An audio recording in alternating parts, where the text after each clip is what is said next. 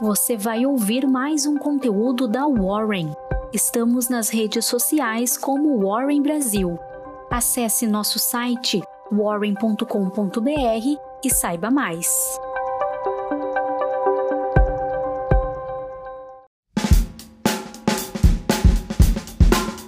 Bom dia, eu sou o Fred, sou líder do time de análise da Warren e aqui está a sua Warren Call de hoje. Depois de dois aumentos de juros de 0,75 pontos percentuais esse ano, o Fed minimizou na ata do seu último encontro as expectativas de outra forte alta em setembro, embora as autoridades vejam a necessidade de continuar esfriando a inflação. Os participantes do mercado veem agora chance ligeiramente maior de aumento de 0,5 pontos no próximo mês. Antes da ata, o mercado estava dividido, 50% acreditando numa alta de 0,5 pontos e 50% acreditando numa alta de 0,75. Depois da ata do Federal Reserve, as chances de uma alta de 0,5 pontos aumentaram para um pouco mais de 60%. Logo, a ata do Federal Reserve foi vista pelo mercado como levemente dovish, ou seja, levemente branda com a inflação. Na Europa, tivemos um novo recorde de inflação. A Eurostat disse que os preços ao consumidor nos 19 países que utilizam o euro subiu 0,1% em julho em relação ao mês anterior, registrando 8,9% na base anual, a taxa mais elevada desde que o euro foi criado em 1999, com o núcleo da inflação, que exclui os componentes mais voláteis, também subindo acentuadamente.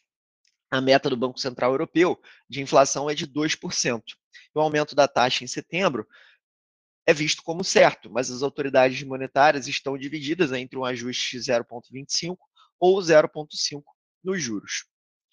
No cenário corporativo internacional, as ações da China e de Hong Kong fecharam em queda nessa quinta, pressionadas por perspectivas de crescimento cada vez mais sombrias para a segunda maior economia do mundo, em meio a surtos de Covid, crise imobiliária, ondas de calor recorde e um espaço limitado para flexibilização monetária.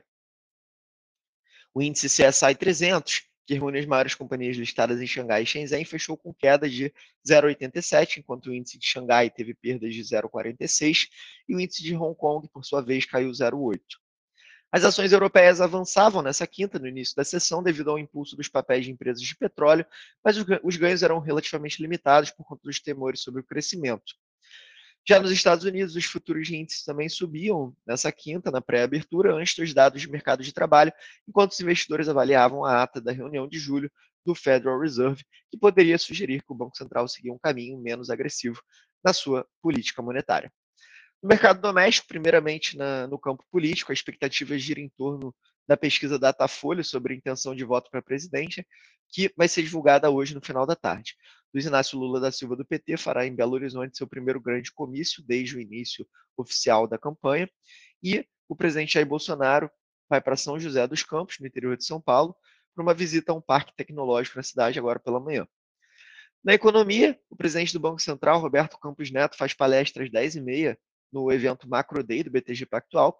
O ministro Paulo Guedes, por sua vez, participa de painel na Conferência de Santander pela manhã e também tem compromisso no evento do BTG hoje à tarde. Na véspera, Paulo Guedes afirmou que seguirá no cargo em uma eventual reeleição do presidente Jair Bolsonaro.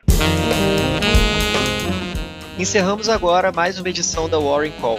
Um abraço e até logo.